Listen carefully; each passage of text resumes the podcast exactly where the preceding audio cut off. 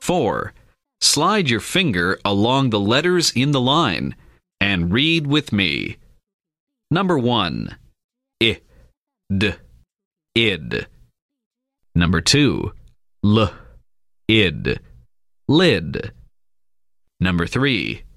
I, ill, ill. Number 4. B, ill, bill Number 5. Ill, hill. Number 6. D, ill, dill.